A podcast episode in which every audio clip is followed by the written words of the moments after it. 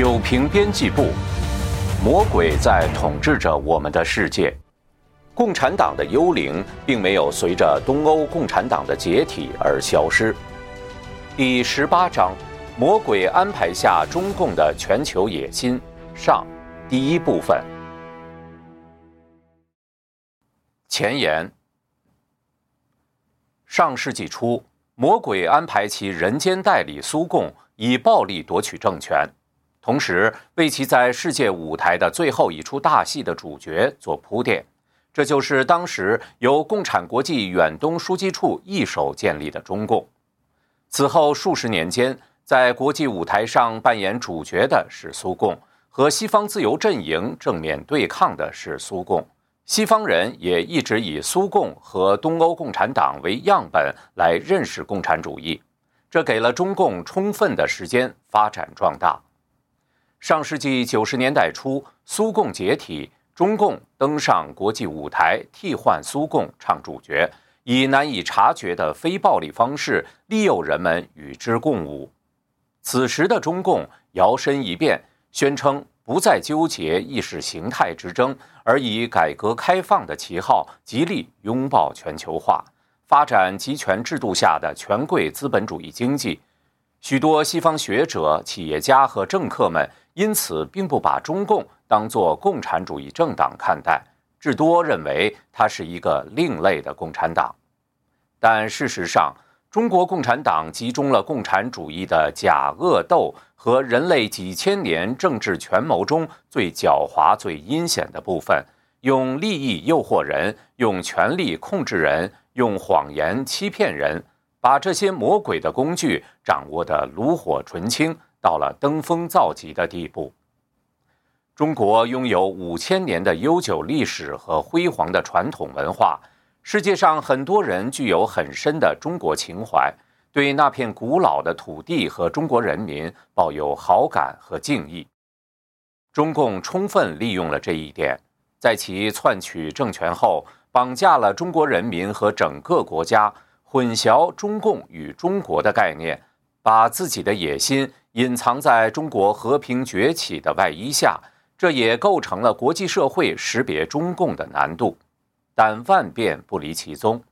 中共的经济合作策略只是为了用资本主义机体的营养养肥自己的社会主义躯体，为巩固其统治、实现其野心服务，并非为了中国真正的繁荣富强。其具体做法处处与普世价值相悖。人类正常国家的立国之本，来自于历史上的先哲，来自对神的信仰，要求遵循创世主所定下的行为规范，保持高尚品德，保障私有产权，恪守普世价值。正常社会的经济发展也都要有相应的道德水准支撑。魔鬼有意在中共党国里反其道而行之。在中共道德最败坏时，打造了一个快速崛起的经济怪胎。邪灵安排这场经济奇迹的目的很简单：没有经济上的强大，中共就没有对世界的发言权。邪灵并不是为了中国强大而安排这一切，而是要利用人对金钱和财富的崇拜，让全世界在经济上和国际事务上有求于中共。中共对内用暴政和资本主义中最不好的部分来运作这个体制，颠覆人类的道德，赏恶惩善，让最坏的人在社会中最成功。其政策把人性中恶的一面放大，又用无神论造成人无所畏惧的彻底堕落。对外则极力在全球鼓吹中国中共特色的共产主义意识形态，利用经济利益诱惑。让自由世界的人们放弃道德原则，默认其在中国实行的大规模信仰迫害和人权侵害。很多西方国家的政要和大公司为了利益向中共妥协，出卖良知，按中共的规则行事。西方国家希望对中共进行和平演变。中国表面上的确现代化和西化了，但是中共的核心从来就没有被演变过。几十年下来，真实的结果却是中共成功的和平蚕食了美国的立国之本和人心。魔鬼就是要在精神道德层面上摧毁人类的普世价值。中共是共产邪灵在人间的代表，他为了毁灭人类而来。中共是当今世界文明的最大威胁。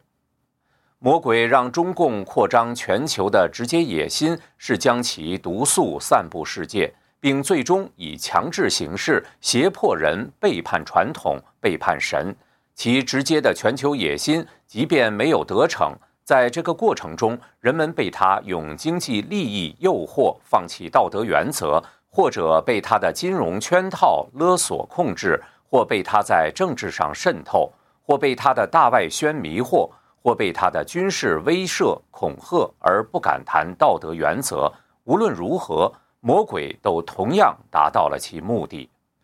面对如此巨大的危险。人们不能不仔细考察中共的野心、策略、手法及其背后的目的。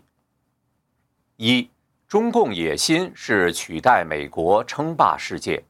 一、中共称霸世界的野心一以贯之。中共不满足于做一个地区大国，而是要争霸世界。这一点是由中共的本性决定的，是与生俱来的。中共的本质是反天、反地、反传统的，要用暴力打碎旧世界，消灭国家，消灭民族，消灭阶级，解放全人类。这注定它一定会不断扩张，要以共产主义形态一统天下。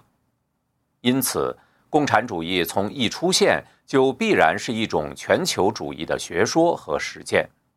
由于传统文化的力量曾经相当强大。在某些具体时间地点，共产邪灵不得不采取渐进的迂回的方式，宣称社会主义首先在一国建成，建设有中国特色的社会主义。与西方民主国家的政党轮替不同，中共一党独大，其战略目标常常以几十年、上百年为时间段，分步骤实现。一九四九年中共建政之后。很快就喊出“超英赶美”的口号，搞大跃进。后来迫于国内和国际形势，曾经长期采取低姿态蛰伏。六四屠杀之后，中共遭到国际社会的围堵。当时中共评估形势后认为尚无法和美国抗衡，因此提出韬光养晦、绝不当头的方针。这并非是中共改变了其目标。而只是在争霸的不同阶段采取的不同策略、不同姿态而已。从另外一个层面上观察，共产邪灵明修栈道，暗度陈仓，在全球范围内率先扶植的是苏联，其真正目的是要把中共锻炼成熟，作为最后时刻毁灭人类的利器。二，欲称霸世界，必打败美国。第一次世界大战之后，美国成为世界上最强大的国家，也是维护世界秩序的国际警察。任何一个国家要想称霸世界，必须打败美国。因此，在大的战略方向上，中共必然以美国为主要敌人。几十年间，美国一直是中共的假想敌。中共从没放弃对美国的全方位进攻做准备。美国著名中国问题专家白邦瑞在《二零四九百年马拉松：中国称霸全球的秘密战略》中分析，中共有一个长期的战略计划，那就是在中共建政一百年时颠覆美国主导的世界经济政治秩序，称霸世界。在中共国防大学制作的电视片《较量无声》中，明确表达了与美国较量的野心。中共在实现其主导世界的所谓伟业的过程，必然始终伴随与美国霸权体系的磨合与斗争。这是一场不以人的意志为转移的世纪较量。中共的全球战略布局围绕着对美战略展开。宾夕法尼亚大学教授、中国问题专家林蔚，二零零四年在国会参议院的一次听证会上陈述。中共军队是当今世界上唯一一支专门对抗美利坚合众国的军队。事实上，不仅在军事方面，中共的大部分外交活动、国际战略都是直接或者间接针对美国的。三，全方位渗透和围堵美国。为了实现称霸世界的企图，中共进行了全方位的布局。其在意识形态上和美国以及自由民主国家进行竞争，在经济上企图以强制技术转让和盗取知识产权实现弯道超车，用经济发展证明制度自信；在军事上和美国进行静悄悄的无声对抗，以不对称作战、超限战为战术基础，积极发展军备，在南中国海等地小试锋芒。扶植朝鲜、伊朗等流氓国家，牵制美国和北约。在外交上，中共推动大周边战略“一带一路”计划，对周边国家、欧洲、非洲、澳洲、拉丁美洲各国同时下手，迅速扩大国际影响力和控制力，企图在国际上扶植一批附属国，建立势力范围，孤立美国。中共以多种方式在国际上合纵连横，比如建立上海合作组织（一九九六年），设立亚洲基础设施投资银行（二零一五年），发起与中东欧国家的“十六加一”合作（二零一二年），热衷于金砖五国合作，大力推动人民币国际化，争取工业标准如五 G 网络的制定权，不断扩大影响力，争取话语权。与此同时，中共利用美国和西方国家的民主制度与媒体言论自由，发动统一战线、大外宣、谍报战等手段，企图最大限度地从内部操纵与和平演变美国，建立私人关系，收买美国政府官员、国会议员、外交官和退役军官，用经济利益驱使美国资本家当中共说客。来影响美国对中国的政策，强制高科技公司配合中共的网络封锁和信息审查，威逼利诱大多数华人社团自动成为第五纵队，渗透美国智库和学术科研部门，按中共的要求自律，为中共说话，收购和投资美国的媒体和电影业，同时制定大外宣本土化战略，喉舌媒体大举进军美国本土。力图掌握舆论，控制美国对中共的话语权。中共一方面在世界各国建立包围美国的战略圈，另一方面在美国本土步步为营，全线出击，广泛培植代理人，分裂美国社会，兴风作浪，日甚一日，成为美国的心腹之患。四，长期煽动仇美情绪，为战争做舆论和心理准备。作为共产邪灵在人间最重要的代理人，中共从仇恨当中吸取维持其自身存在的能量。中共所宣传的爱国是建立在恨的基础上的，爱国就是恨日本、恨台湾、恨藏人、恨新疆少数民族、恨独立教会、恨异议人士等等。尤其重要的是恨美国。在中国网民之间流传着这样一句话。小事找日本，大事找美国，意为中共政权遇到小的麻烦就煽动民间的反日情绪，遇到大的麻烦就煽动反美情绪，以转移民众视线。通过煽动排外度过统治危机，这样的事情在中国一而再、再而三的发生。中共建政前曾多次称赞美国对中国的友善和美国的民主制度。但建政之后，立刻利用中国近代的积弱和中国人急于自强的心理，挑起仇美仇外情绪，把自己吹捧成民族的救星。事实上，中共根本不在意中国民众的死活，也不在意中国的领土，更不在乎中华民族长远的健康发展。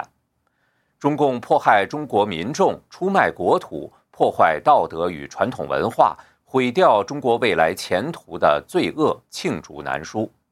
中共对外煽动仇恨，其真正动机有四：一、为自己贴金、标榜功劳，为其残暴统治制造合法性；二、在遭遇困境时转移民众注意力，通过挑起仇恨和民族主义情绪来渡过难关。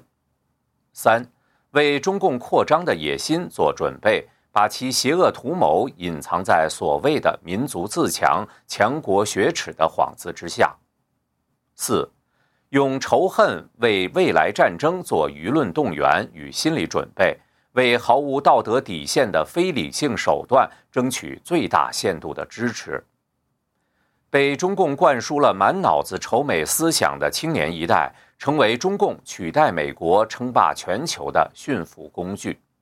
一旦时机成熟，中共必将利用他们，以各种手段渗透打击以美国为首的西方自由国家，必要时不惜发动惨烈的战争，包括超限战乃至核战。九一一恐怖袭击发生后，中国网民一片欢呼，说明。中共的这一贯穿其执政始终的宣传战略已经开花结果，在中国的各大时政论坛和军事论坛上，“中美必有一战”的叫嚣不绝于耳，也是中共仇美宣传成功的标志。这是中共处心积虑进行的长时段渐进式的对美战争动员。中共的仇美宣传不仅限于国内，在国际上。中共与那些反美国家沆瀣一气，统合全球反美势力，煽动国际仇美情绪，成为国际上仇美阵营的精神领袖和带头大哥。他或明或暗地支持流氓国家、恐怖主义组织与美国作对，给他们提供经济援助、武器装备、理论基础、战术培训和舆论支持。中共是当今世界不折不扣的邪恶轴心。五，放弃韬光养晦，对美国高调亮剑。二零零八年，美国爆发金融危机，在这一年的北京，史上最贵的奥运会把一个包装成盛世的中国推向了国际舞台。在全球化过程中，产业逐渐空心化的美国，经济上面临困难。于是请求中国伸出援手，美国靠借中国人的钱过日子，成为中共大肆炒作的话题。美国在走下坡路，中国将会取而代之。这种舆论主宰着中共的媒体版面，甚至也成为了西方媒体和学界的流行看法。二零零八年后，美国在经济、军事和政治等各方面都呈现出颓势，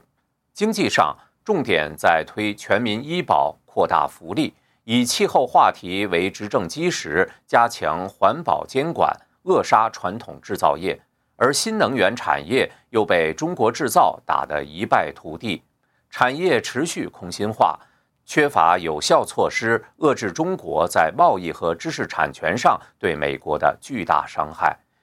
消极接受中国崛起和美国衰退是无可奈何的现实。军事上开始削减军费，主张弱势外交；政治上，美国社会主义思潮日益兴起，社会分裂加大，民主政治变成政党利益的游戏，动辄瘫痪政府职能。相对于中共的集中力量办大事的专制模式，美国的民主制度反而成为让中共看笑话的反面例子。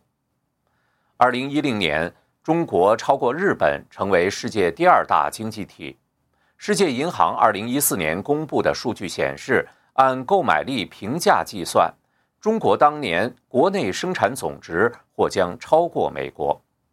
在看到中美实力对比发生了巨大变化，以为美国衰败之势已不可逆转之后，中共终于抛弃了三十多年的韬光养晦。要针对美国主导的国际秩序高调亮剑了。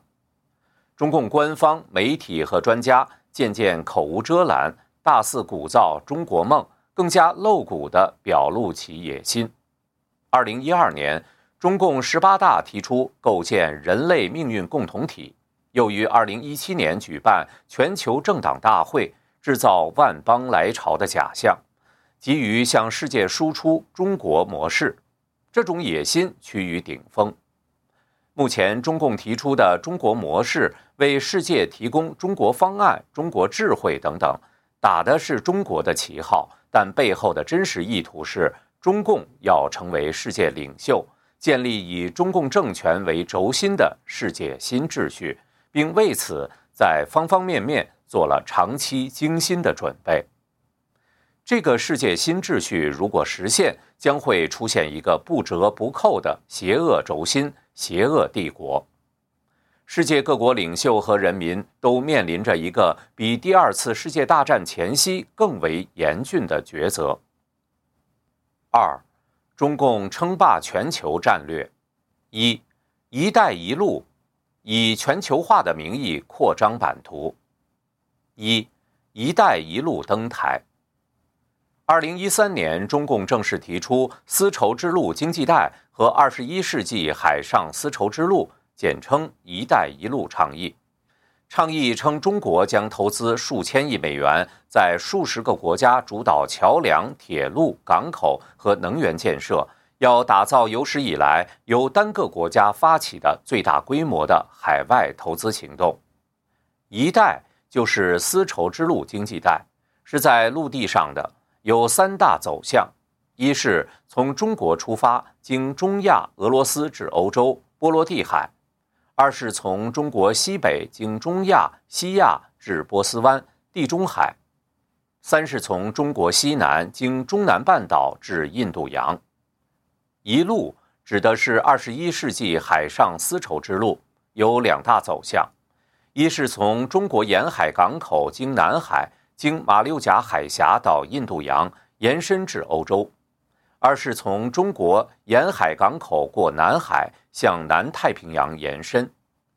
陆地上的一带的主体框架目前有六大经济走廊：新亚欧大陆桥、中蒙俄、中国至中亚至西亚、中国至中南半岛、中巴、蒙中印缅经济走廊。具体的说，新欧亚大陆桥以从中国到欧洲的铁路运输中欧班列为依托，海运从中国到欧洲花费三十多天，而通过铁路只需十多天。中欧班列从二零一一年开始运行，成为“一带一路”的重要组成部分。中巴经济走廊是中国与巴基斯坦合作的大型工程计划，是一带一路的枢纽和旗舰项目。包括修建一条从新疆喀什到巴基斯坦瓜达尔港的高速公路。瓜达尔港2013年交中方运营，是巴基斯坦通往波斯湾和阿拉伯海的大门，战略位置重要，扼守着承担全球百分之四十原油供应的霍尔木兹海峡通往阿拉伯海的海上通道。海上一路的主体框架。是共建一批重要港口和节点城市，争夺海运控制权。对实力较强的国家，采用先参股或合作经营码头建立关系；对相对贫穷的国家，则用经营带动其经济，力图取得港口或码头的控制权。仅2013年一年，中国企业就至少获得了17个海外港口或码头的经营权，其中。招商局港口公司通过收购法国 Terminal Link 港口公司百分之四十九的股权，获得了该公司旗下四大洲八个国家十五个码头的经营权。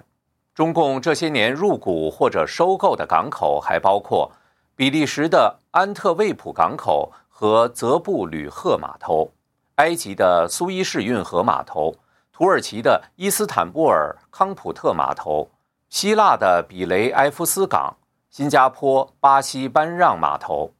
素有“欧洲门户”之称的荷兰最大港口鹿特丹 Euromax 码头，阿联酋阿布达比的哈里发港二期码头，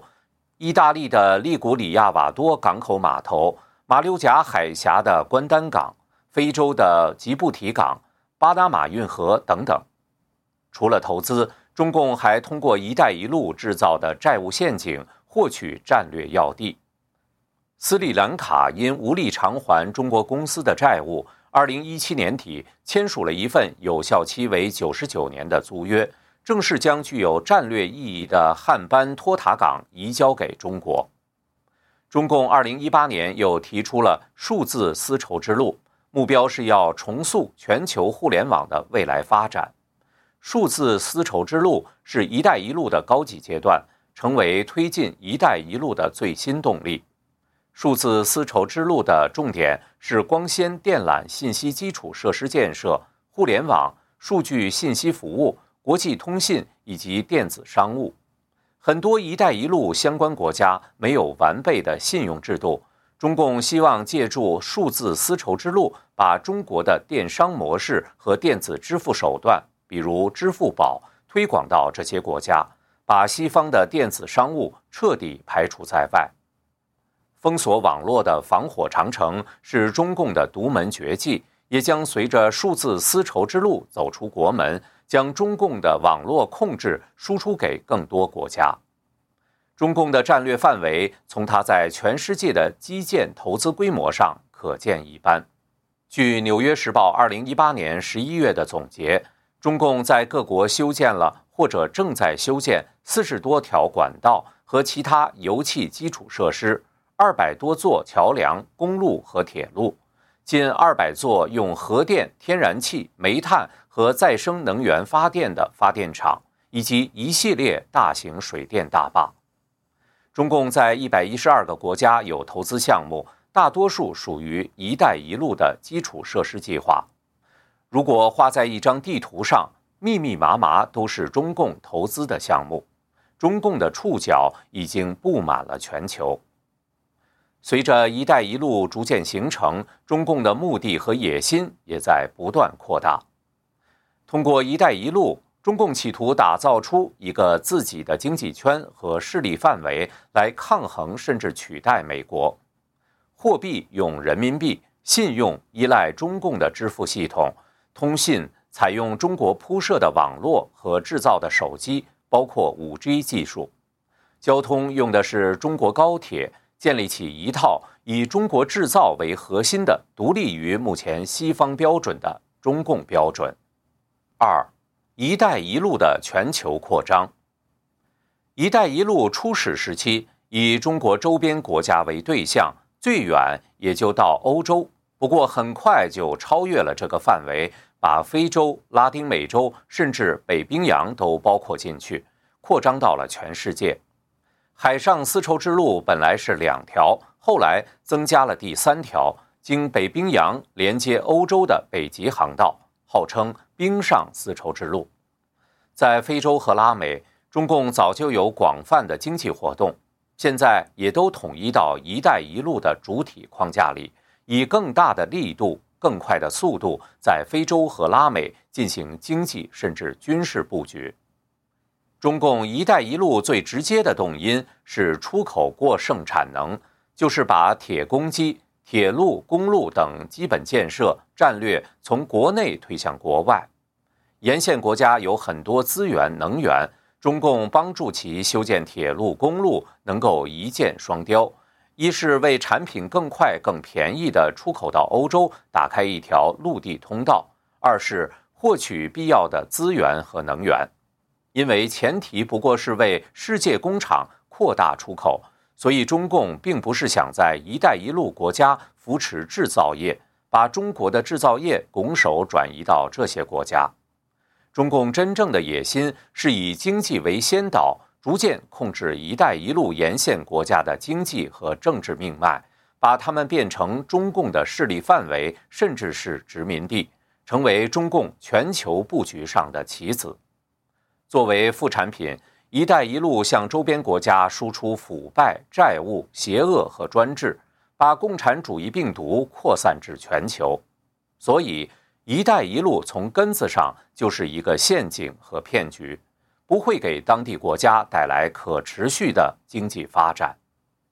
有很多国家开始警觉，对“一带一路”项目叫停或者重新审视。中共自己也不得不表示，要针对外界指责的债务陷阱问题做出修正，并增加透明度。但是，中共不惜一切代价实现其野心的决心不可小觑。对西方企业来说，在一个动荡的国家里，也许不会有长期的作为，而中共盘算的不是几年的计划，而是上百年的计划。它可以不计成本，在一个动荡的地方长期经营下去。他要的就是培养亲共的政府，可以在联合国为他站台的帮凶。中共要做亚非拉的盟主，要对抗自由世界，继而取代美国的野心，使他可以不计自己百姓的死活。西方的私人企业承受不起的代价，中共可以很轻松地让十几亿中国人民勒紧裤腰带就扛过去了。在这场世界霸权的争夺战中，不是中共本身多么厉害，而是中共以十几亿中国人民为人质。用牺牲中国人民来扛起任何代价。曾任白宫首席策略师的班农对“一带一路”战略有个独特的解读。他认为，“一带一路”的大胆之处就是将麦金德、马汉、斯皮克曼三种关于如何统治世界的地缘政治理论整合在一起，组成了一个完整的计划。英国地理学家和历史学家麦金德提出：“谁控制了中心地带中亚，就控制了世界岛欧亚；谁控制了世界岛，就能控制世界。”美国海军历史学家马汉提出控制海权的战略：“谁控制了维护全球贸易的海盗要塞和运河，就能控制世界。”而耶鲁大学教授斯皮克曼则认为。环绕亚洲的海岸线比中心地带中亚更为重要。谁控制了海岸线，就能控制欧亚；谁控制了欧亚，就能控制整个世界。班农的观点反映出西方对中共“一带一路”和中共野心的警惕。其实，中共的野心远远不止于此。“一带一路”也并非仅仅以占领陆权、海权或者要塞港口为着眼点，它根本就是无孔不入的满世界去钻空子。亚非拉许多从殖民宗主国独立出来的国家出现了权力真空，自然就成了中共的目标。苏联解体后独立出来的国家削弱了宗主国的控制，也成了中共的目标。一些因为动荡、战乱和冲突而让西方企业望而却步的国家和地区，中共也是悉数囊括。小国、岛国、经济落后国家、具有战略利用价值的国家等等，都是中共眼里的佳肴。就算是西方传统版图中的国家，因为经济不景气、债务缠身，也都成为了中共的祖上之肉。从地缘政治上讲，中共就是不知不觉把美国包围起来，用经济利益来控制当地国家，把美国慢慢的从这些国家中边缘化，最终剥离出去，从而建立起一个不同于现行国际秩序的以中共的核心价值观为基础的世界新秩序。这种手法俨然与中共的老伎俩——农村包围城市一样，最后要取代美国。服务于中共的全球野心。二，大周边外交战略圈，把美国挤出亚太。什么是中共的大周边战略？按照中共智库的定义，中国有十四个陆上邻国，六个海上相望国家。再延伸出去，东面是亚太，西面是整个欧亚大陆。也就是说。中国周边的辐射面占了世界政治经济安全的三分之二以上，因此，周边外交的布局不只是一个地区战略，更不仅仅是一个周边战略，而是一个真正的大战略。一，澳洲是西方薄弱环节。二零一七年六月，费尔法克斯媒体和澳大利亚广播公司发布了为期五个月的联合调查。以纪录片《权力与影响：中国共产党如何渗透澳大利亚》披露中共在澳洲渗透控制活动之猖獗，引起全世界关注。六个月后，澳洲工党议员邓森宣布辞去参议员一职，因其被爆出收受中共红色商人金钱，继而就南海问题发表有利于中共但与其政党乃至政府立场相左的言论。二零一六年九月，澳洲媒体 SBS 曾刊登文章，披露一个中国富商在澳洲提供政治捐献，直接影响澳洲对华商贸政策。不仅如此，中共媒体机构近年来还与澳大利亚媒体签了协定，同意澳洲媒体分销中共媒体的内容。实际上，早在2015年，澳洲就把达尔文港租给了一家与中共军队有联系的中国公司，租期99年。达尔文港是澳大利亚防卫来自北方的攻击的最重要的军事要塞。当时，美国前副国务卿阿米蒂奇表示：“这令人感到震惊，这个举动令美国感到措手不及。”2017 年，澳洲学者汉密尔顿撰写的《沉默的入侵：中国对澳大利亚的影响》完稿，但是，一连有三家澳洲出版商拒绝出版。因为他们怕得罪中共，最后第三家出版商重新考虑出版此书，才得以面世。此事更令澳洲人担心中共对澳洲的影响和操控。更多的人想知道中共为何如此看重澳洲，中共在澳洲的操控和渗透，在其战略远景中起何种作用？美国国家民主基金会于二零一七年十二月初发表的报告《瑞士力正在上升的威权主义的影响力》指出，中国以利诱和渗透、影响和改变澳洲政界与学术界，一个主要目的是削弱美澳联盟。在整个澳大利亚二战后的历史中，美国一直是我们地区的主导力量。今天。中国正在挑战美国的地位。二零一七年发布的澳大利亚外交政策白皮书如是说。澳大利亚战略政策研究所的国防分析师马尔科姆·戴维斯指出，北京试图在澳洲地区获得战略优势，其目标是最终结束美澳联盟。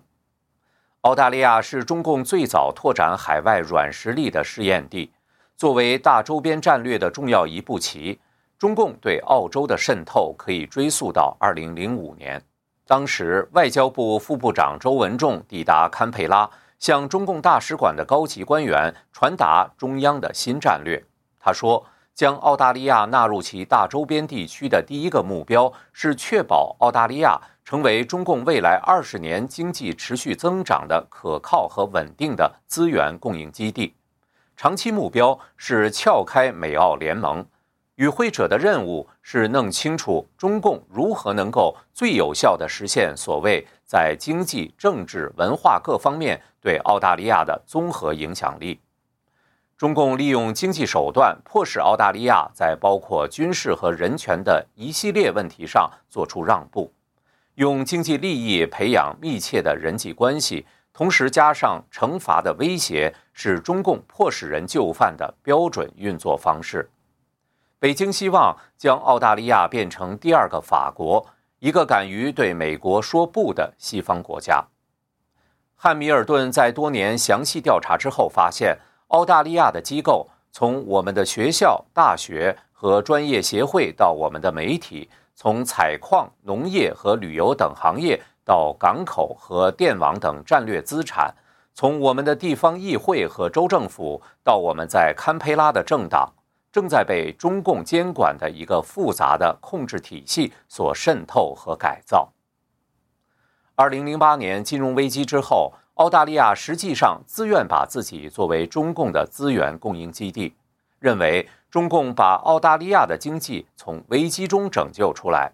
汉密尔顿指出。中共的渗透和影响之所以在澳洲有效，是因为澳洲人一直允许它在我们的鼻子底下发生，因为我们被只有中国能够保证我们的经济繁荣的信念所迷住，以及我们不敢站起来抵抗北京的欺凌。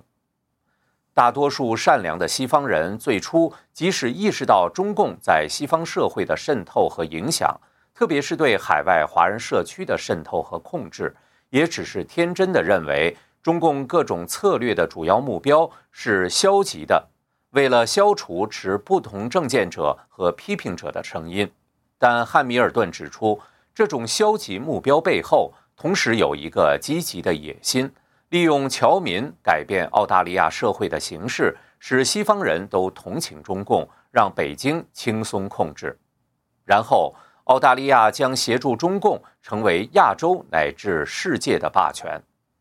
类似的，中共的渗透与控制同样延伸至大洋洲的另一个国家——新西兰。这里仅举数例说明。新西兰坎特伯雷大学中国问题专家安玛丽布莱迪教授，二零一七年九月发布报告《魔法武器》，以新西兰为例，详述中共如何在海外影响渗透、发挥政治影响力。其中披露的内容包括。数名新西兰国会现任华裔议员与中共联系密切，以及来自中国的红色富商、华裔协会等统战组织的巨额政治现金等。布莱迪教授发布有关中国在新西兰影响渗透的报告后不久，他的大学办公室遭入室盗窃。失窃前，他还收到了一封匿名警告信。信中详细列出了对那些没有按照北京官方路线走的人所进行的报复措施，并警告他说：“你就是下一个。”中国还积极拉拢新西兰本土政客，比如以极高的礼遇接待访华的新西兰各政党要员，高薪聘请很多新西兰前政客在中资机构里担任要职，或通过其他方式对他们进行利益输送。以让他们听命于中共。二，中共觊觎太平洋岛国之战略价值。太平洋海域具有非常重要的战略价值，每一个岛屿都可能成为重要的海上据点。太平洋岛国岛小海大，陆域总面积仅五十三万平方公里，海洋专属经济区面积却高达一千九百万平方公里。是中国海洋专属经济区面积的六倍还多。中共明确表示，和太平洋岛国发展关系是其战略决策。然而，目前这片海域仍属美国、日本、新西兰、澳大利亚、法国等国的势力范围。中共欲在太平洋上发展海军，拉拢太平洋岛国将是首要任务。继之，才能让这些岛国倒向中共，排除美国势力。新西兰教授韩德森和澳大利亚教授赖利指出，中共在南太平洋地区的长期目标就是要取代美国，成为此地区的霸权。中共在美拉尼西亚、密克罗尼西亚和波利尼西亚等群岛注入了大笔投资，援建重要的基础设施项目，鼓励大量游客到访，以及开放电子商务平台，其动作规模远远超过美国。澳大利亚作家本·波汉警告，美国正在把太平洋输给中共。在中共大规模援助投资这些岛国之后，中共官员表现出的狂妄言行，折射出当中共壮大、自我感觉良好时的真实心态。像对待其集权制下的中国人一样对待其他国家，让其他国家都臣服于中共，才是其目的。指望中共遵守国际标准显然是不可能的。二零一八年，在巴布亚新几内亚召开的 APEC 峰会上，中共官员一系列令人震惊的粗鲁野蛮行为，是其野心的一次大曝光。这些行为包括：一，在东道国蛮横阻止记者，包括东道国记者采访习近平与太平洋国家领导人举办的一个论坛。要求所有国家的记者报道时采用新华社的通稿。二，为了阻止会议联合公报中写入谴责中共不公平的贸易行为的措辞，中共官员霸道地要求会见东道国外长，但后者认为私下会见中方官员会影响其中立性，因此拒绝了他们的要求。谁知此后四名中共官员竟企图强行闯入外长的办公室。最终因被警察逐出而未能得逞。三，在会议中，当中共官员认为其他国家阴谋针对中共，就在会场里大吼大叫。中共在这次峰会上的种种恶行，被一位美国高级官员称为“发脾气外交”。三，中亚五国用债务陷阱掌控和掠夺资源。随着苏联的解体，中共开始努力建立并加强与哈萨克、吉尔吉斯坦、塔吉克斯坦、土库曼斯坦以及乌兹别克斯坦等中亚国家的关系。中国在中亚地区的战略目标涵盖几个层面。首先，该地区是中共在陆地向西扩展的必经之地，并且中共在为货物进出中国的运输铺设基础设施的同时，可以进一步扩展在中亚地区的商业利益。其次，是在该地区攫取自然资源，其中包括煤、石油、天然气和贵金属。第三。中亚国家在地缘和文化上靠近新疆，对该地区的控制可以强化对新疆少数民族的控制。虽然中共未明说要主宰中亚，但事实上，中共如今已经成为该地区最有影响力的角色。总部设在布鲁塞尔的智库国际危机小组二零一三年公布的一份报告指出，中共在中亚的动荡不安中。快速成长为该地区占主导地位的经济角色。北京把中亚视为原材料和能源基地，以及其低廉消费品的市场。中共也向中亚注入数亿美元的援助及投资，名义上是要促进新疆自治区的稳定。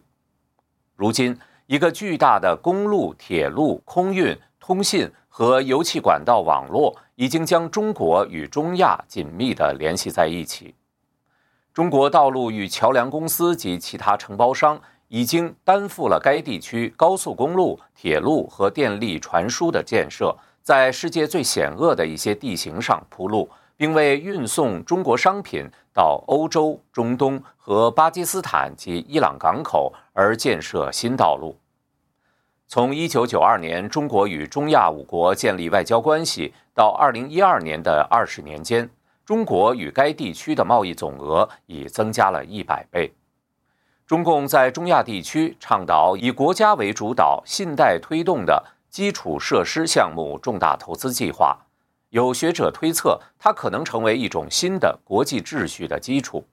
中国将在这种秩序中发挥主导作用。从这个意义上说，中亚是中国外交政策新思想的实验场。目前，北京倾向于支持该地区腐败的独裁者，且其不透明的投资计划被认为只对一小部分精英有益。国际危机小组的报告指，每个中亚政权都脆弱、腐败，并为社会经济问题所困扰。北京推动的大规模基础建设不但和巨额贷款挂钩，而且都涉及有利可图的许可与审批，在威权体制中不可避免地助长腐败。以乌兹别克斯坦为例，该国1991年独立之后，就一直由原乌兹别克共产党中央委员会第一书记卡里莫夫掌权任总统，至其2016年去世前。威权统治长达四分之一世纪之久。二零零五年，在东部城市安吉延的镇压造成数百人死亡。中共则宣布自己是卡里莫夫的坚定支持者，一如既往地支持乌兹别克斯坦及本地区各国为维护国家和地区安全与稳定所做的努力。中亚国家自身脆弱的经济结构，加上向中共大笔举债进行基础建设，导致这些国家被债务陷阱套住。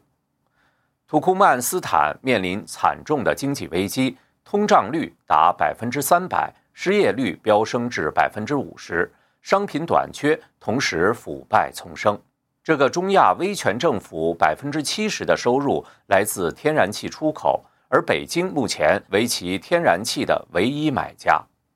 北京同时也是其九十亿美元巨额外债占二零一八年 GDP 的百分之三十的最大债权人。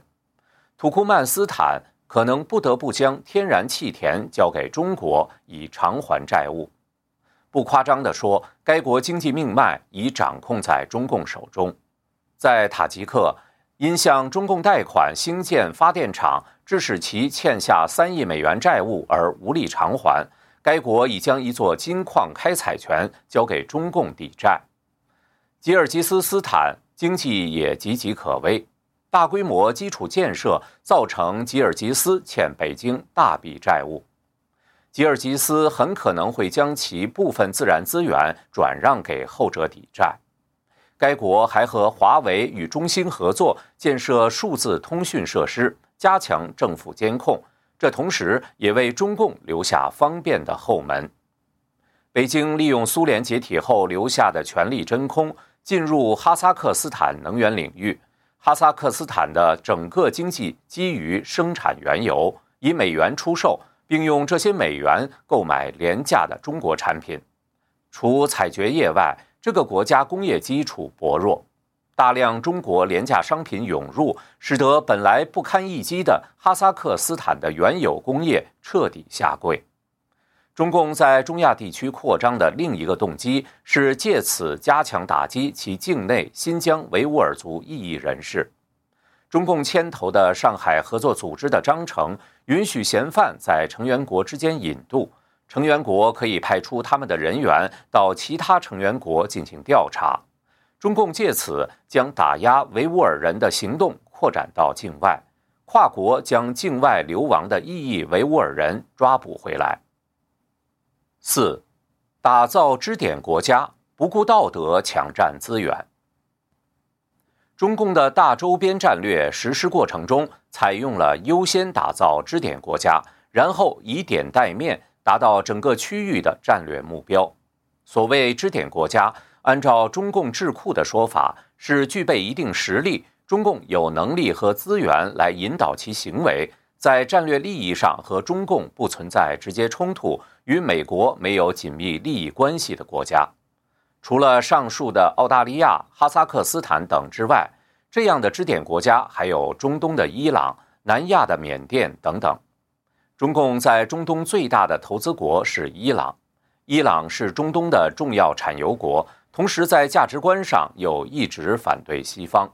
于是。伊朗自然就成了中共经济和军事的战略合作对象。中共自从上世纪八十年代就开始和伊朗保持经济和军事交往。一九九一年，国际原子能机构发现中共出口油到伊朗，又发现了中共与伊朗于一九九零年签订的秘密核协议。二零零二年，伊朗的浓缩铀项目被发现，西方国家的石油公司纷纷撤离。这给中共留下在伊朗城区大规模发展的机会。中共与伊朗的双边贸易额自1992年到2011年之间呈指数增长，17年间蹿升一百多倍。被国际社会孤立的伊朗，如今最大的经济伙伴是中共。伊朗在中共的帮助下，发展了从短程到中程的战术弹道导弹和反舰巡航导弹。以及水雷和快速攻击艇，中共甚至帮助伊朗秘密建立了化学武器项目。另一个受到中共青睐的支点国家是其南亚的邻邦缅甸。缅甸有漫长的海岸线，能提供一个通往印度洋的战略性出口。中共把开辟中缅通道视为规避马六甲海峡风险的战略步骤之一。缅甸军政府的恶劣人权记录一直使其受国际社会孤立。缅甸的1988年民主运动以军队镇压收场。第二年，北京的坦克也在天安门广场大开杀戒。两个被国际社会同声谴责的集权政府同病相怜，从此开始密切往来。1989年10月，缅甸的丹瑞大将访问中国。双方达成高达十四亿美元的军火交易。上世纪九十年代，双方又有多次军火交易。中方受缅装备包括战机、巡逻舰、坦克及装甲运兵车、防空炮、火箭等等。中共的军事、政治和经济支持成了苟延残喘的缅甸军政府的生命线。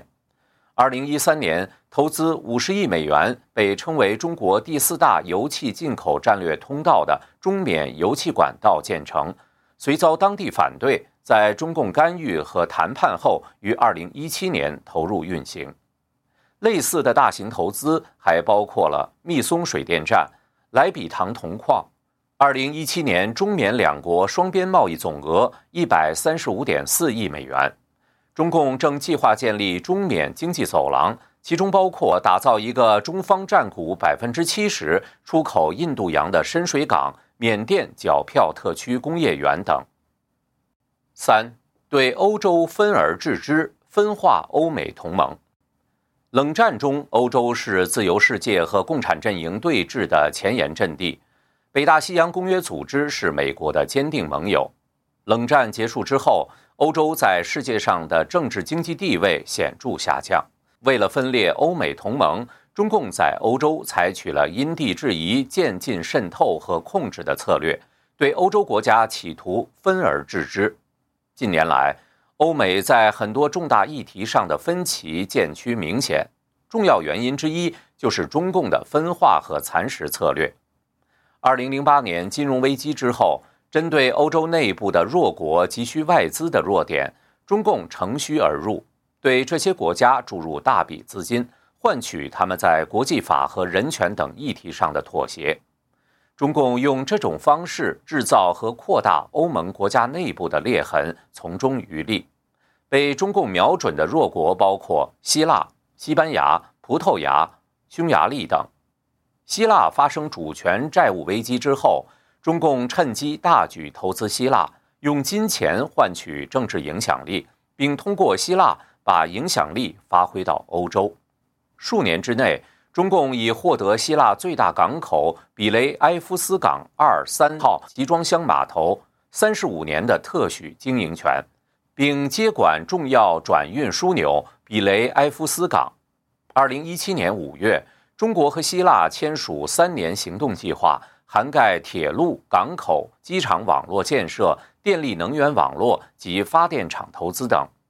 中共的投资已经得到政治上的回报。二零一六年后，作为欧盟成员国的希腊多次反对欧盟针对中共政策和人权的批评议案，造成这些声明流产。二零一七年八月，《纽约时报》一篇评论说。希腊已开始投身于自己最热心的地缘政治野心最大的追求者中国的怀抱。二零一二年，中共发起与中欧、东欧十六国的地区合作框架“十六加一”合作。匈牙利是首批加入“十六加一”合作机制的国家，也是第一个与中国签署“一带一路”协议的欧洲国家。二零一七年。中国和匈牙利的双边贸易额突破一百亿美元。与希腊一样，匈牙利也多次反对欧盟对中共人权状况的批评。捷克总统雇佣中国富商做自己的顾问，高调的与达赖喇嘛保持距离。包括在该框架之内的十六个国家，其中有十一个是欧盟国家，五个为非欧盟国家。中共别有用心地提出这个地区协作的新模式，分化欧盟的意图明显。此外，在这十六国当中，前社会主义国家占据相当比例。这些国家有共产党统治的历史，从思想上到组织上都保留了很多共产党的痕迹，容易跟中共一拍即合。欧洲小国林立，单独一个国家很难与中共抗衡。中共利用这一点，各个击破，让这些国家不敢就中国的人权状况和外交政策发声。最典型的例子是挪威。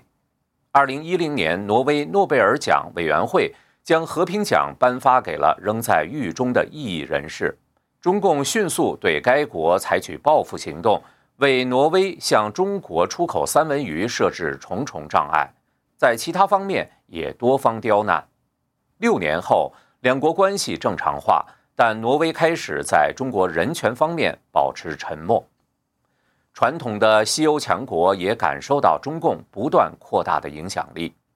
中共对德国的直接投资从2010年开始大幅增长。2016年和2017年，中国都是德国最大的交易伙伴。2016年，有56家德国企业。被来自中国内地和香港的投资者并购，投资额高达一百一十亿欧元。这种并购使中国企业得以迅速进入市场或获得西方先进技术、品牌和其他资产。美国胡佛研究所二零一八年发表的报告称之为“中共的武器化投资。德国西部的工业城市杜伊斯堡成为中共“一带一路”的欧洲中转站，每周三十列满载中国货物的列车来到该城市，再从这里分别运输到其他国家。该市市长说：“杜伊斯堡是德国的中国城。”对于法国，中共长期以来一直采用采购外交，如。中共党魁江泽民一九九九年访法时，送了法国一笔价值一百五十亿法郎的大买卖，购买了近三十架空中客车工业公司的飞机，由此得到法国政府对中共加入世贸组织的支持。法国成为中共天安门广场大屠杀之后第一个与中共建立全面战略伙伴关系的西方国家。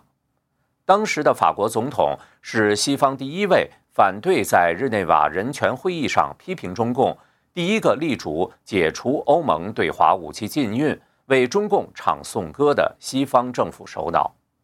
此外，中共很早就在法国开始了中国文化周活动，规模浩大，实至世界文化之名都受中共的意识形态。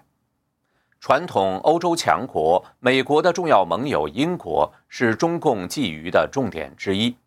二零一六年九月十五日，英国政府正式批准中国与法国财团合资的新克利角 C 机组核电项目动工。新克利角 C 核电站是在英格兰的西南部萨默塞特郡筹建的核电站，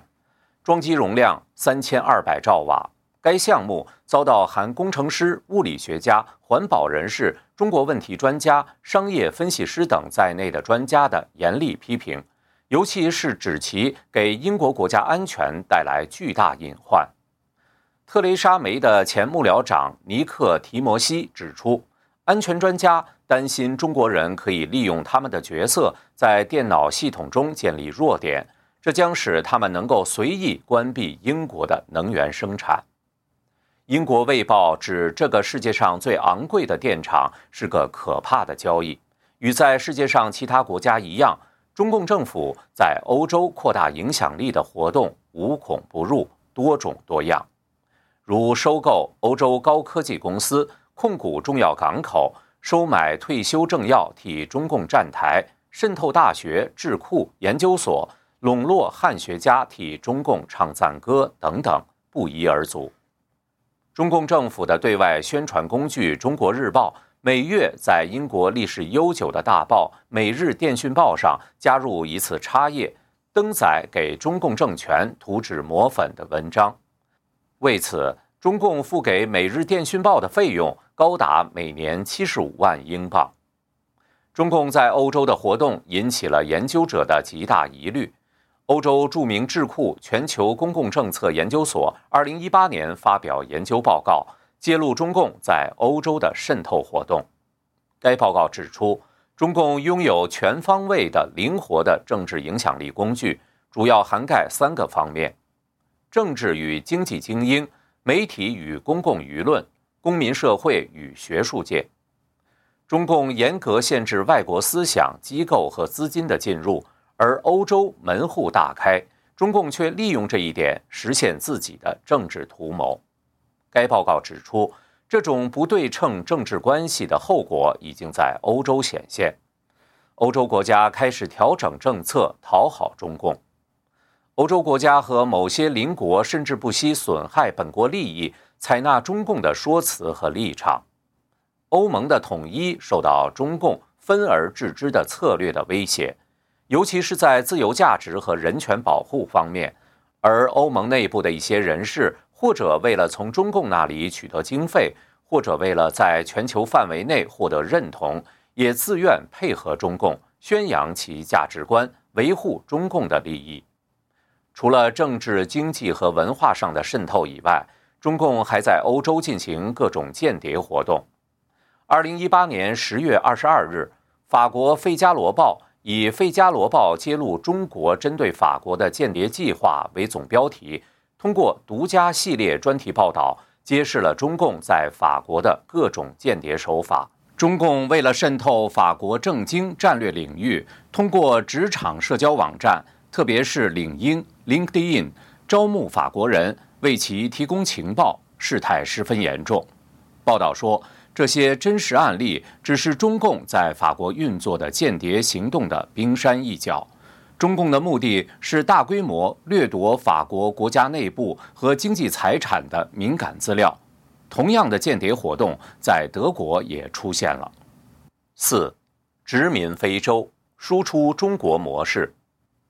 二战后，非洲国家纷纷从殖民地走向独立。伴随着西方向中国的技术和资金转移，非洲开始失去了来自西方国家的关注，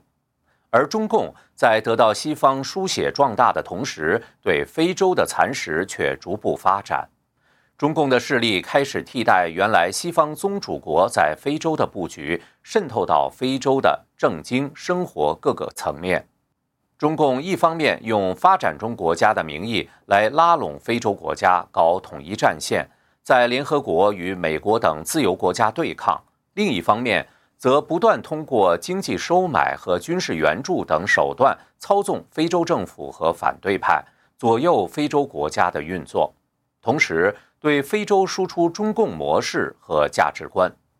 中共控制的中国进出口银行在2001年至2010年间，向非洲国家提供了627亿美元的贷款。这些贷款利息相对低，表面上看不附带任何政治条件，而且相对不考虑投资风险。但因为很多贷款的抵押品是自然资源，中共由此获得大量自然资源的开采权。二零零三年，中国进出口银行向安哥拉提供的贷款由石油担保，被称为“安哥拉模式”。于是，在非洲出现了这样的情景：中国人在非洲采油，通过中国制造的油管和港口送到中国的油船上，输入中国。中共武装起一个犯反人类罪的政府，在保护这个政府在联合国安理会里立足。在中共对非洲的经济领域越来越多的参与之后，中国在2016年成为非洲的最大交易伙伴和外国直接投资者。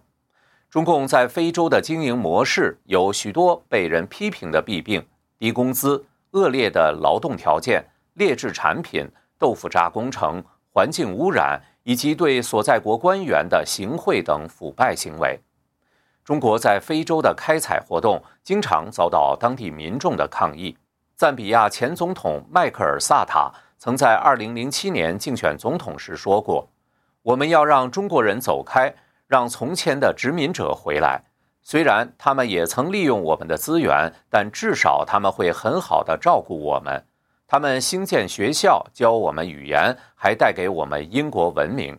西方资本主义还有人类的面目。”中国人却只会剥削我们。中国在赞比亚的影响已经随处可见，从举头可见的中国银行看板到几乎无所不在的中国人，这使得萨塔不可避免地和中共打交道。得到权力后，就马上和中国大使会面，并在2013年访问中国。苏丹是中共在非洲最早打造的堡垒之一。过去二十年。中共在苏丹的投入呈指数发展，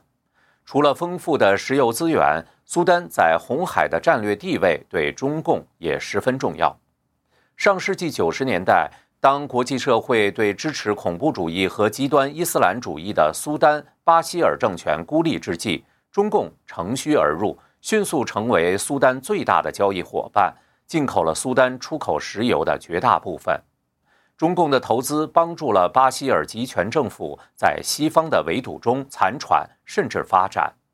中共军方同时还向苏丹输入武器，间接为本世纪初苏丹的达尔富尔种族灭绝助力。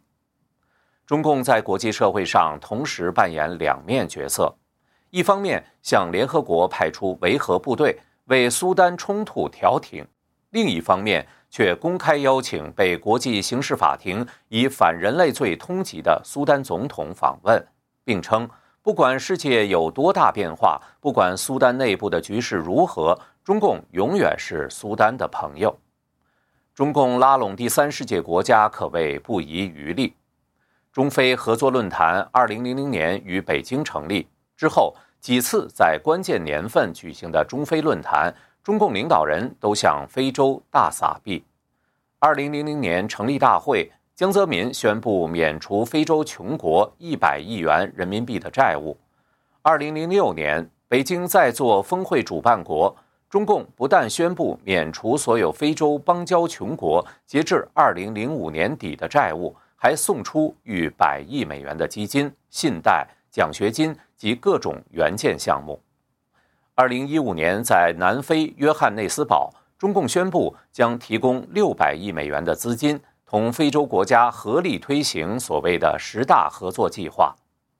中共商务部副部长二零一八年八月二十八日表示。对非洲三十三个最不发达国家百分之九十七的书中产品给予零关税。在二零一八年九月三日中非合作论坛北京峰会上，中共承诺再向非洲提供六百亿美元的无偿援助、无息贷款、专项资金和投资，同时承诺。对与中共有外交关系的非洲穷国，免除其2018年底到期的政府间未偿还债务。经过几十年的苦心经营，中共用商业贸易掌握非洲经济命脉，用经济利益收买了大批非洲政府，让他们对中共言听计从。外界已经注意到。中共试图征服非洲，并把非洲作为推广宣传中共模式的大舞台。中共体制内学者宣称，中国四十年走到今天，就证明不用走西方的道路也可以成功，历史没有终结。这对于非洲的冲击是无法想象的。埃塞俄比亚前总理梅莱斯效仿中国，制定了五年计划。执政党埃格镇的组织形式与中国共产党十分相似。一位匿名的中国外交部人士介绍，埃塞俄比亚执政党人民革命民主阵线大部分高层都曾到中国学习和接受培训，许多要员的子女也被送往中国留学，而埃塞俄比亚的部长级官员更是几乎人手一本《毛泽东选集》。二零一三年三月召开的金砖国家峰会上，埃塞俄比亚总理表态称，埃塞俄比亚把中国当作合作伙伴和发展榜样。目前，埃塞俄比亚被称为非洲的新中国，互联网的审查、封锁、政治专制、媒体被管控等等，与中国如出一辙。埃塞俄比亚并不是唯一的例子。二零一八年，中共中央对外联络部主办的第四届中非青年领导人论坛和中拉政党论坛在广东深圳开幕，其培训目标是领导人和政府官员。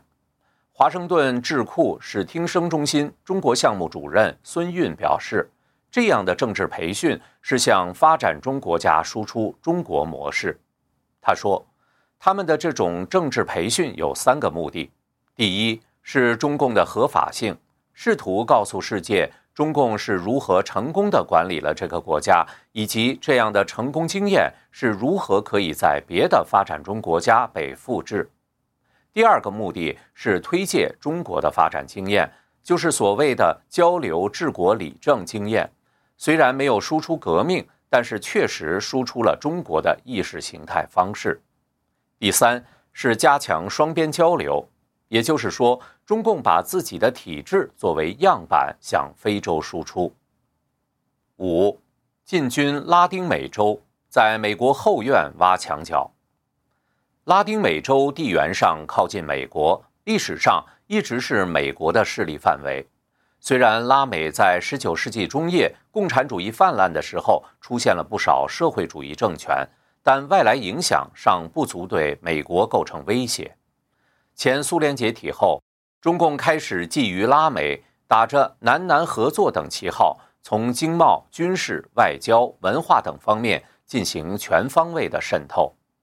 拉丁美洲许多国家，如委内瑞拉、古巴、厄瓜多尔、玻利维亚等，在政治上存在强烈反美的立场。中共充分利用这点，跨洋过海，把手伸到这里，挑拨他们跟美国的关系。助长那些国家的反美倾向，这样一方面既可以削弱美国在该地区的优势，另一方面可以自由进出美国的后院，扶持拉美的社会主义政权，为长期与美国抗衡、实施中共的全球野心做准备。可以毫不夸张地说，中共对拉美的渗透和影响力已经远远超出了当年的苏联。中共首先通过外贸和投资扩大在拉美的影响力。根据美国智库布鲁金斯研究所的报告，2000年中国对拉美的贸易只有一百二十亿美金，到了2013年已经达到了两千六百亿，增长了二十多倍。2008年之前，中国的贷款承诺不超过十亿美元，而在2010年达到三百七十亿。中国承诺从2005年到2016年间向拉美提供1410亿美元的贷款。中国的贷款目前已经超过了来自世界银行和泛美开发银行的贷款总额。与此同时，中共承诺到2025年将向拉美提供2500亿美元的直接投资，中国与拉美的双边贸易将达到5000亿美元。拉丁美洲是目前中国投资的第二大目的地，仅次于亚洲。对相当多南美国家来说，中国已经成为他们最重要的出口国。中国是拉丁美洲三个最大经济体——巴西、智利和秘鲁的第一大出口市场，是阿根廷、哥斯达黎加及古巴的第二大出口市场。从厄瓜多尔的公路建设到巴拿马的港口项目。再到连接智利与中国的光纤，中国在整个拉美地区的影响已相当显著。中共一直致力于把拉美变成自己的资源基地，如宝钢在巴西有巨额投资，首钢控制了秘鲁的铁矿。中共还对厄瓜多尔的石油、委内瑞拉的燃料与金矿表现出极大的兴趣。中共大量投资拉美的基础设施，在阿根廷。中共承诺在运输粮食的港口投资两千五百万美元，在阿根廷和智利之间的公路方面投资二点五亿美元。军事上，中共对拉美的渗透正在一步步扩大和深入。中美经济与安全小组的研究员威尔逊发现，中共对拉美从二零零零年前的低端军售发展到后来的高端军售。到二零一零年达到一亿美元销售额，尤其在二零零四年之后，中共对拉美军售大幅上升，而这些军售的对象都是具有反美倾向的政权，如委内瑞拉。这个阶段同时伴随着军事训练方面的合作。二零一五年在北京召开的中阿双边峰会，其协议内容。如果得以实施，将意味着两国的军事合作达到一个新的阶段。这包括先进高端产品的合作生产，协助中共在其境内建立首个南半球宇航器深空测控跟踪站，以及在阿根廷空军部署中国制造的战斗机，总额达到五亿至十亿，超过中共二零一四年对拉美地区的一点三亿的军售总和。中共与拉美的外交、经济、文化和军事联系迅速发展。中共2015年的军事白皮书要求中共军队积极参与地区和全球的安全合作，以有效地保证中共的海外利益。外交上，由于中共的拉拢和威胁，巴拿马、多明尼加及萨尔瓦多等一些与中华民国有邦交的国家或地区。选择与中华民国断交，转而投向中共的怀抱。巴拿马2017年6月宣布与中共建交，终止与中华民国超过一个世纪的外交关系。中共三年前就积极筹划投资巴拿马基础建设，如港口、铁路、公路，投资金额高达7600亿台币。中共已经获得在全球具有重要战略意义的巴拿马运河两端的控制权，有可能影响到美国后院。中共还在萨尔瓦多联合港投资将近三百亿美金。美国驻萨尔瓦多大使马尼斯二零一八年七月曾在萨尔瓦多《今日报》上提醒，中共在联合港的投资具有军事目的，并企图扩张在此地的影响力，必须密切留意。文化方面，中共在拉美和加勒比地区建立孔子学院三十九所，设立孔子课堂十一所，学员超过五万人。而孔子学院被认为是中共的间谍机构，打着中国传统文化的幌子，输出中共的党文化和意识形态，给世界洗脑。中共在拉美的广泛渗透，对美国是一个严重的威胁。中共可以利用那些国家对中国市场投资和军事的依赖，来控制那些国家的政策，把他们拉入自己的势力范围，与美国对抗。其兴建的运河、港口、铁路以及通讯设施，未来都将成为中共扩张、建立全球霸权的重要工具。六。中共的军事野心。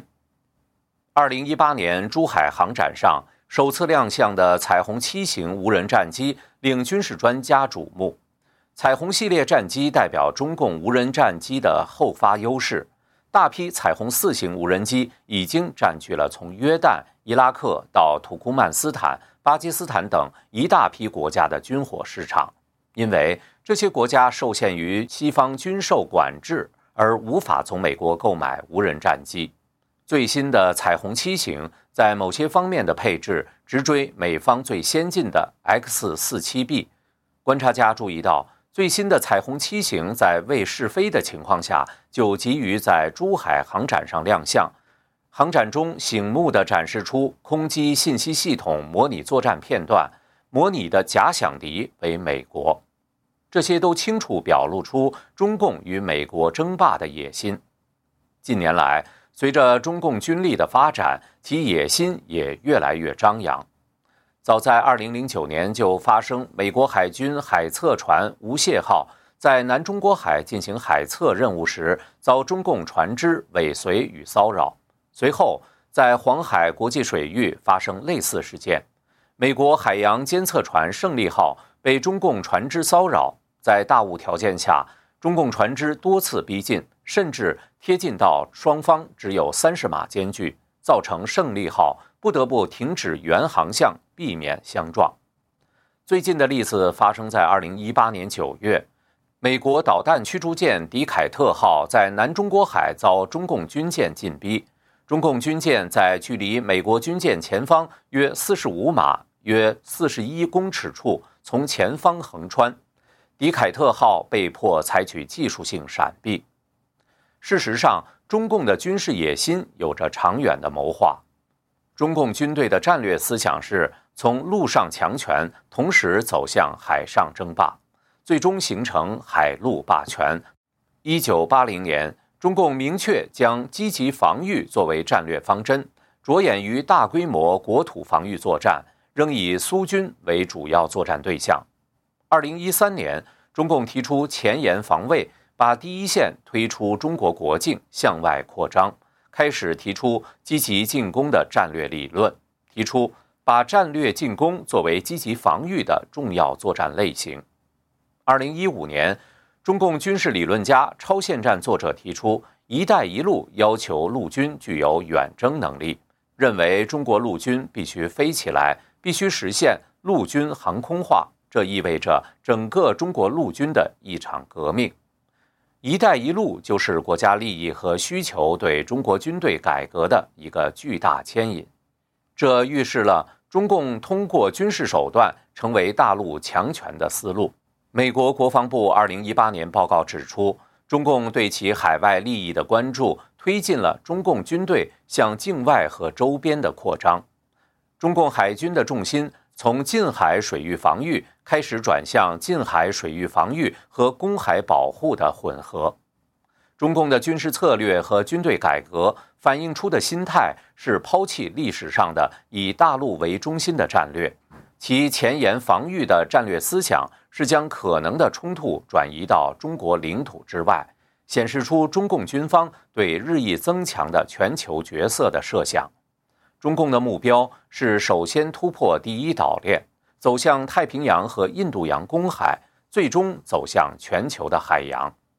中共在南中国海的扩张，就是为了突破第一岛链的封锁。中共在南海填海造岛，与岛礁军事化，在岛礁上配备机场、岸基飞机和导弹。目前，在南海中，永暑、朱碧、美济三个有战略意义的岛礁已经部署反舰巡航导弹和地对空导弹和机场。客观上已经形成岸基航空母舰，中共的航母也已经形成战力，在战略层面上表示中共海军能够突破第一岛链，并开始具备远海作战能力。美国前白宫首席策略师班农曾多次表达这样一个忧虑，即在南中国海问题上，在未来十年内，中美将爆发一场战争。前美军上校、军事评论家赛林认为。中共现在试图通过与北印度洋的类似强权国家结成同盟，将其国际影响力扩展到南中国海以外。如果被允许完成这一结盟，中共可能处于无懈可击的地位，对全球一半左右的 GDP 施加权威。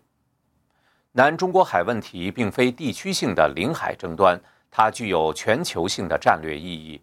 每年有将近价值五万亿美元货物经南中国海运输，对中共而言，其海上丝绸之路始于南中国海。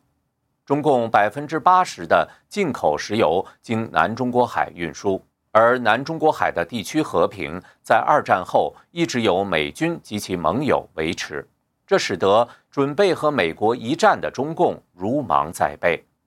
中共把南中国海视作保障其经济发展和进一步军事扩张战略的关键性区域。麻省理工学院政治学教授弗雷沃尔在盘点了中共历史上所解决的领土争端之后，指出一个有趣的事实：自1949年以来，中国与邻国发生了23起领土争端，中共解决了其中的十七起纠纷。而这十七起中的十五起争端，北京在争议领土中做出了显著的让步。但是对于南中国海，从上世纪五十年代中共海军极其弱小的时候，就主张对争议区域拥有无可争辩的主权。而这种绝对性言论从未出现在其他领土冲突中。很显然，寸土必争并不是中共解决所有领土争端的指导思想。弗雷沃尔教授列举了中共在南中国海强硬立场的多项原因，其中最主要的一个原因是中共着眼于南中国海的战略价值。从这些岛屿，中共不但可以对可能含有大量自然资源的临近水域拥有管辖权，甚至可以对外国海军舰艇的某些活动拥有管辖权。这些南中国海岛屿也可以发展为预警军事力量的前沿阵地。此外，控制该地区还能阻止其他国家追踪从南中国海进入西太平洋的中共潜艇。中共在南中国海地区的野心与扩张，尤其是近年来单方面采取实际行动改变现状，直接的影响是造成其他国家被迫在军事上跟进。强化地区军事紧张，日本已经逆转了十年来削减军费的局面，而印度则恢复了一度停滞的海军现代化。中共以其能源货运通道安全为由，在南中国海不断扩张，打破原有平衡的行动本身，造成了南中国海地区冲突的可能性大大增加。有学者指出，中共把南中国海视为一个安全问题的本身。导致该地区的安全受到侵蚀，这一观察和前述班农的观点相呼应。二零一七年，中共军方在吉布提建立了第一个海外军事基地。西方学者认为，中共军方的视野超越了西太平洋，在思考如何把军力投射得更远。比如，中共近来在太平洋岛国动作频频，不计成本投资。其长远目标是这些岛国未来可能成为中共远洋舰队的补给站，而中共的军事扩张还不只局限于传统的海陆空，正从陆地向海洋到太空、电磁空间等全球公共领域拓展和延伸。中共的军事野心有着庞大的人员、装备与经费基础。中共维持着世界最大规模的正规军，有两百万名现役军人。中共军队还拥有世界上规模最大的陆军及军舰数量世界第一、吨位总数世界第三的海军，以及规模庞大的空军，拥有由洲际弹道导弹、弹道导弹潜艇。战略轰炸机组成的三位一体的核打击能力，中共还有一百七十万武警部队归中央军委统一领导，以及数量巨大的预备役民兵部队。中共的军事指导思想一直包括人民战争，在中共的集权体制下，可以迅速将一切可以利用的力量进行军事化转变。这意味着。为数众多的海外华人和本土的十几亿人作为民兵，在必要的时刻都可以被中共挟持，成为军事力量。中国经济总量在一九九七年至二零零七年间快速增加，中共凭借经济力量快速扩充军备、升级武库。据估计，到二零二零年，中共陆军将拥有五千辆现代化主战坦克。海军将拥有至少两艘航母，空军战斗机百分之九十为第四代，甚至开始拥有第五代战斗机。从二零零八年到二零一七年，中共国防预算平均每年增长百分之六，二零一七年达到一千五百四十三亿美元，位居世界第二。而外界估计，中共的实际军费是官方公布的两倍。不仅如此，共军的军力。不完全反映在军费上，因为其实际军费高于公开数字，而且中共可以无偿征用很多民用设施和人力，整个工业体系都可以服务于战争的需要。这意味着其真正的军事装备能力远远超过官方数据以及外界通常的估算。中共将于二零二零年底前建成由三十多颗北斗导航卫星组成的全球系统。具备全球 GPS 军事定位能力，彩虹系列军用无人机的大规模量产，为中共提供更多战术考虑。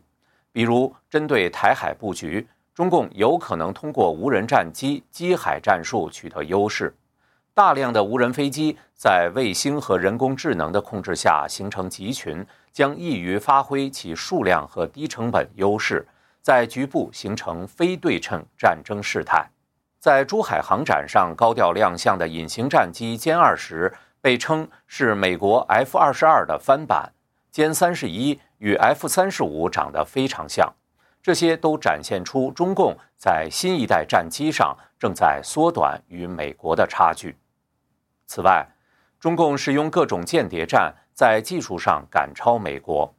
百分之九十的对美国网络的间谍行为来自中国。中共网络渗透到美国大公司和军方，盗取那些他们自己无法研发的技术和知识。中共无人机技术就是从美国盗取的。在战术上，中共热衷于不对称作战能力。美国印度洋太平洋司令部新任指挥官菲利普 ·S· 大卫森海军上将把中国描述为一个实力相当的竞争对手。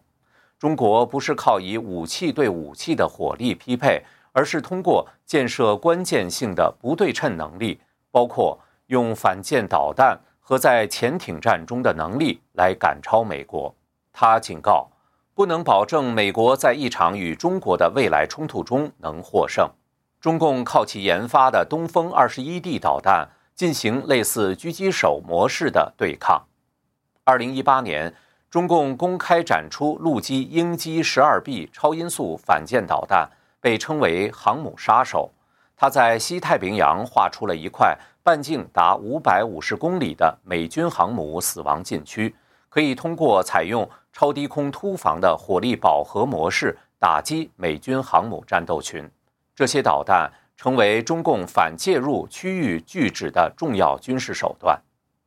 中共在其军事力量扩大之后，不断武装世界上的独裁腐败政权，如朝鲜、中东的流氓政权等。一方面扩大其军事同盟，另一方面分散和削弱美国的军事力量。中共在全球散播仇美言论，鼓动反美情绪，也很容易使中共与那些反美政权联合，实现其霸权野心。同时，中共鼓吹超限战等恐怖主义军事理论，开始鼓吹战争必要。战争离我们不远，它是中华世纪的产婆。暴力恐怖神圣，侵略有理。中共国防大学防卫学院院长朱成虎公开扬言：如果美国介入台海战事，中方将首先使用核武，令美国数百城市夷为平地。即使中国西安以东遭到摧毁，亦在所不惜。就是中共野心的一次公开展示，也是对国际社会反应的一次试探。必须强调指出的是，中共的军事服从于政治，中共的军事野心只是其整体野心的一小部分。中共的意图是以经济和军事为后盾，把共产主义意识形态强加于全球。